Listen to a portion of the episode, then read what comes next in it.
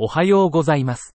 放射線腫瘍学の新着論文の AI 要約をポッドキャストでお届けします。よろしくお願いいたします。論文タイトル。米国で癌と診断された思春期、若年成人の生存傾向、小児及び高齢者との比較。Survival trends among adolescents and young adults diagnosed with cancer in the United States. Comparisons with children and older adults. 目的。1975年から1997年のデータは、癌の生存率改善における若年成人、あや、15から39歳、と子供や高齢者とのギャップを示していましたが、最近の研究ではあやの癌生存率全体の改善が報告されています。本分析では、あやと子供や高齢者との比較での5年相対生存率と癌生存傾向の最新情報を提供します。方法、17地域の国立がん研究所監視、疫学、最終結果プログラムからデータを取得し、がん種、ステージ、性別、人種、民族別の年齢層による最近、2010から2018の5年相対生存率を推定しました。また、2000から2014年の5年相対生存傾向を計算しました。結果、33の一般的なアヤガンにおいて、アヤと子供は高い5年相対生存率86%を持ち、時間とともに同様の生存改善を経験しました。平均絶対変化、アヤ0.33%、子供0.36%。アヤの中では、73%の癌が2000年以降の5年相対生存率の改善を示しました。結論、将来の研究は、年齢、性別、人種、民族による生存格差に影響を与える要因の特定に焦点を当てるべきです。生物学、臨床試験の登録、治療の提供、支援と長期生存者ケアの違いが、我々が観察した生存格差を説明する可能性があります。論文タイトル。進行保持菌リンパ腫に対する走行調節療法試験の長期追跡調査。Long-term follow-up of the response-adjusted therapy for advanced Hodgkin lymphoma trial. 臨床試験では、異なる時期に成熟する複数のエンドポイントが頻繁に含まれます。保持菌リンパ腫の成人患者の反応適応試験の長期結果を分析しました。治療の非劣性を確認し、iPad 陽性患者の効果と長期安全性を評価しました。すべての患者の7年間の無増悪生存率、PFS は78.2%、全生存率、OS は91.6%でした。iPad 陽性の172人の患者の中で、7年間の PFS は65.9%、OS は83.2%でした。二次悪性腫瘍の累積発生率は、アブボ、アボを受けた人で7年間で5.5%、B コップにエスカレートした人で2.5%でした。論文タイトル。ネオアジュバント療法による直腸洗顔患者における臓器温存の長期成績、無作為化第2層オプラ試験。Long-term results of organ preservation in patients with rectal adenocarcinoma treated with total neoadjuvant therapy. The randomized Phase 2 OPRA trial. 臨床試験では、異なる時期に成熟する複数のエンドポイントが頻繁に含まれます。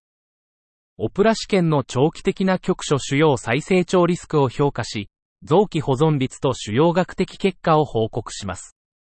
ステージ2、3の直腸がん患者は、導入化学療法後の化学放射線治療、インクと CRT、または化学放射線治療後の補強化学療法、CRT-CNCT を受けるようランダムに割り当てられました。5年間の無病生存、DFS、率は、インクと CRT で71%、95%CI、64から79、および CRT-CNCT で69%、95%CI、62から77でした。P イコール68。トム・フリー生存は、インクと CRT 群で39%、95%CI、32から48、および CRT-CNCT 群で54%、95%CI、46から62でした。P イコール012。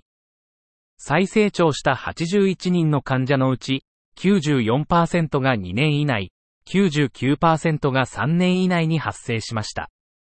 送信機療法で治療された直腸がん患者の半数以上が長期的な臓器保存を続けていることを示す更新分析。論文タイトル。高リスク神経芽腫における免疫療法後の維持療法としてのエフルニチン、外部対象、傾向スコアマッチ生存結果比較。Eflornithine as post-immunotherapy maintenance in high-risk neuroblastoma. Externally controlled, propensity score matched survival outcome comparisons. 目的、高リスク神経芽細胞種、HRNB の長期生存率は約50%で、主に再発により死亡する。免疫療法終了後の再発リスクを減らすためのエフロルニチン、ドフモの効果を調査。方法、HRNB 患者141人を対象に、最大2年間の連続的な航空ドフモ治療を行った。対象群として、免疫療法後の NMTRC003B に参加しなかったアンブル0032の患者852人を使用。結果、免疫療法終了後のドフモは、エフズ、ハザード比、HR、0.50、95%CI、0.29、0.84、P イコール008、および OS、HR、0.38、95%CI、0。19から0.76、P イコール007の改善と関連していた。結論、免疫療法後のドフモ治療を受けた HRNB 患者では再発リスクが減少することが示された。論文タイトル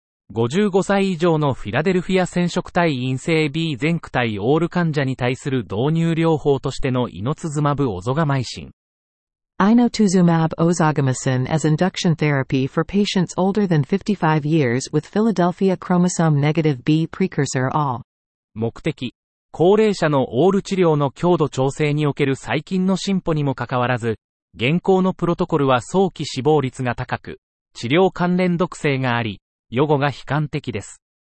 我々は、グモール内の高齢者のオール患者に対する誘導療法としてイノータズマブオゾガミキンとデキサメタゾン、デックスを評価しました。方法、イニシャル1試験は、新たに診断された CD2 に陽性、BCR、アブル陰性の B プレカーソアオール、B オールを持つ55歳以上の45人の患者を登録しました。患者は最大3サイクルのイノータズマブオゾガミキンデックスと最大6サイクルの年齢適用型グモール性型療法と維持療法を受けました。結果、中央値年齢64歳、範囲56から80の43人の評価可能な患者が少なくとも2サイクルのイノータズマブオゾガミキン誘導療法を受けました。全患者が完全寛解、CR、CR with Incomplete Hematologic Recovery を達成しました。2.7年の中央値追跡後、1年、主要エンドポイント、と3年での無事象生存率はそれぞれ88%、95%CI、79から98、と55%、95%CI、40から71、全生存率、OS は91%、95%CI、82から99と73%、95%CI、59から87でした。誘導開始後6ヶ月間で患者の死亡はありませんでした。誘導中に最も一般的な有害事象は白血球減少症、高中球減少症、血小板減少症、貧血、肝酵素上昇でした。一人の患者が誘導痛の地に致命的な静脈閉塞症を発症しました。結論、イノータズマブオゾガミキンを機にした誘導療法に続く年齢適用型化学療法は、寛解率と OS の高い割合をもたらし、よく耐えられました。これらのデータは、B オールの高齢患者の初期治療にイノータズマブオゾガミキンを組み込むための根拠を提供します。論文タイトル進行胃がん二次治療に対する非毛検、多施設、無作為化、バイオマーカー統合アンブレラ試験、経営アンブレラ胃がん試験。Open label, multi-center, randomized, biomarker integrated umbrella trial for second-line treatment of advanced gastric cancer. K umbrella gastric cancer study. 目的、進行性胃がん、AGC に対する二次治療として標的薬剤をスクリーニングすることを目指した。方法、免疫組織科学、胃と腹胃ハイブリダイゼーションを用いて、韓国の8つのがんセンターからハーニー陰性の AGC 患者をスクリーニングし、バイオマーカー群と対象群に4対1の比率でランダムに割り当てた。結果、合計318人の患者が対象群、N イコール64とバイオマーカー群、N イコール254、エグファー、N イコール67、プトン、N イコール37、ニボ、N イコール48、N1、N イコール102にランダムに割り当てられた。バイオマーカー群の中央値 PFS と全生存期間 OS はそれぞれ3.7ヶ月と8.6ヶ月で、対象群は4.0ヶ月と8.7ヶ月だった。結論、バイオマーカー群は対象群よりも生存率が高くなかったが、イベースのスクリーニングと AGC 患者の二次治療への割り当ては、新規薬剤の早期スクリーニングに有効であった。論文タイトル。神経芽腫におけるエフルニチンの効果に関与する経路。Pathways involved in the effect of eflornithine in neuroblastoma. アブストラクトが提供されていませんでした。論文タイトル。南部肉腫に対する5日間術前放射線治療のメタ解析。5D プレオーツ。Meta-analysis of 5-day preoperative radiotherapy for soft tissue sarcoma. 5D preorts. 背景と目的。手術と併用した従来の分割放射線治療、リツイートの役割は確立しているが、5日間の術前リツイートの有効性と安全性は議論の余地がある。方法、プリズマとムースガイドラインに従い、メタ回帰分析を行った。